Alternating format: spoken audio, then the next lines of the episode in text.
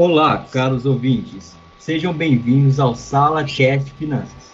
Para quem não conhece, é a mais nova plataforma em áudio do projeto Sala de Ações, o projeto da UFPB coordenado pelo professor doutor Sinésios Fernandes Maia, em colaboração com a professora doutora Carla Carlucci. O projeto constitui uma forte articulação de atividade de ensino, pesquisa e extensão do Departamento de Economia.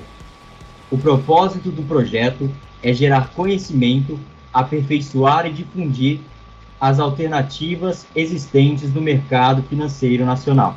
Meu nome é Lucas Duarte, o apresentador dessa noite, e gostaria de convidar os analistas acadêmicos Laiane Mello e Gabriel Firmino para a apresentação do, do assunto de hoje, planejamento financeiro.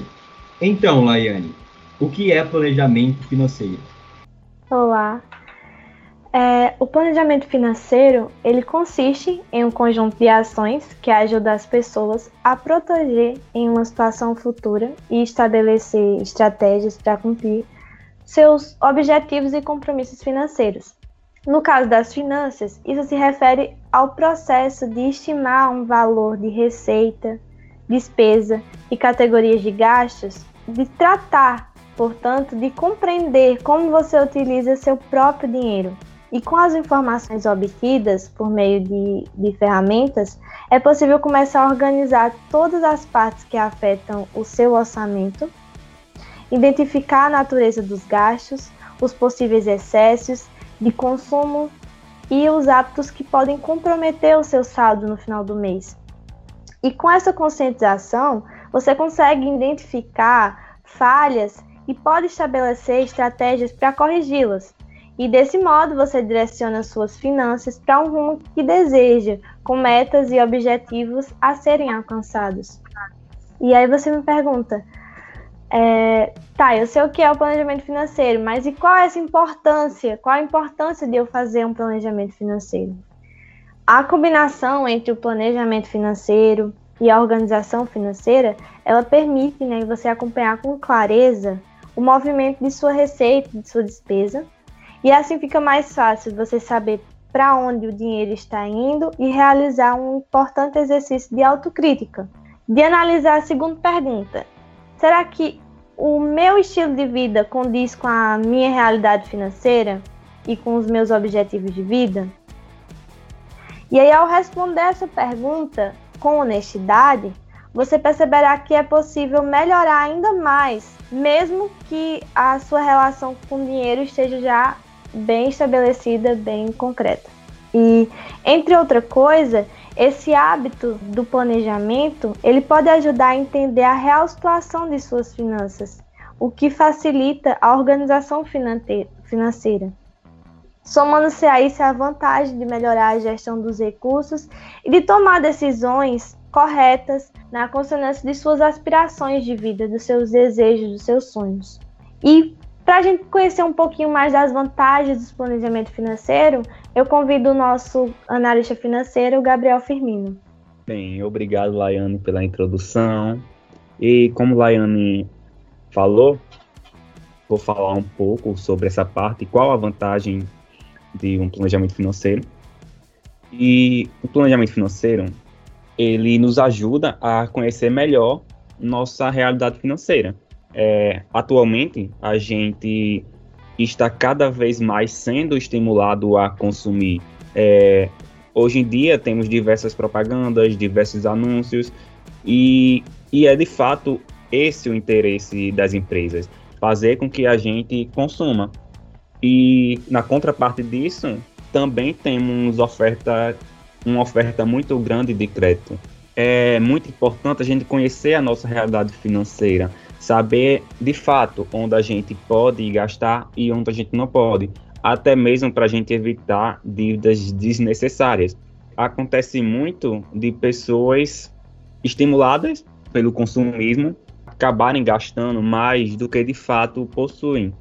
Então, o planejamento financeiro é muito importante nesses casos. Ele também vai nos ajudar a identificar e a entender melhor nossos hábitos de consumo, quando a gente estiver analisando os nossos gastos, a gente vai poder saber, nossa, eu gastei com determinada coisa. E vai entender o porquê gastou com isso, se aquilo era, era de fato necessário ou não. Outro ponto importante é que o planejamento financeiro ele é, nos ajuda a distinguir entre a necessidade e o desejo. Como falei anteriormente, a gente é diariamente estimulado a consumir. Mas será que o que a gente consome de fato é o que a gente precisa? Então a gente tem que fazer muito é, essa distinção muito bem. É saber separar o que é necessário e o que é um desejo. Será que eu preciso mesmo disso que eu estarei comprando? E é muito difícil manter um planejamento financeiro pelo fato de que exige disciplina. Não é algo que você pode começar hoje quando e amanhã já abre mão. Não, é algo que exige é focado no longo prazo, então exige um prazo, é, um prazo de tempo bastante longo. Ele também nos ajuda a administrar situações impre, é, imprevisíveis, como por exemplo, é, a gente sai com nossa família, acontece um acidente, a gente bate o carro em algum lugar, a gente vai ter que arranjar dinheiro para um conserto. Com um planejamento financeiro, a gente vai estar protegido, a gente vai ter uma reserva de emergência para situações como essa, para caso para quando uma situação com, é, com, é, como essa acontecer, a gente não ficar desamparado. Então, agora que a gente já viu sobre o que é um planejamento financeiro, a importância e as vantagens de um, então eu vou falar agora sobre como, é, como elaborar um. Na fase de elaboração do planejamento financeiro, eu dividi em quatro etapas, e a primeira é o planejamento, que é onde iremos estipular o que gastamos mensalmente. E com isso vai ser preciso a gente dividir, a gente separar as receitas fixas e variáveis e as despesas fixas e variáveis. Então, o que são cada uma? Então, a receita fixa é algo certo. Por exemplo, se você é um trabalhador, carteira assinada, CLT, o seu salário mensal, essa vai ser uma receita fixa, porque é algo certo. É, a receita variável já é algo eventual, é algo que não acontece com frequência. Por exemplo, você está em algum lugar, você acha algum dinheiro, você é seu aniversário, você ganha dinheiro, alguma coisa assim.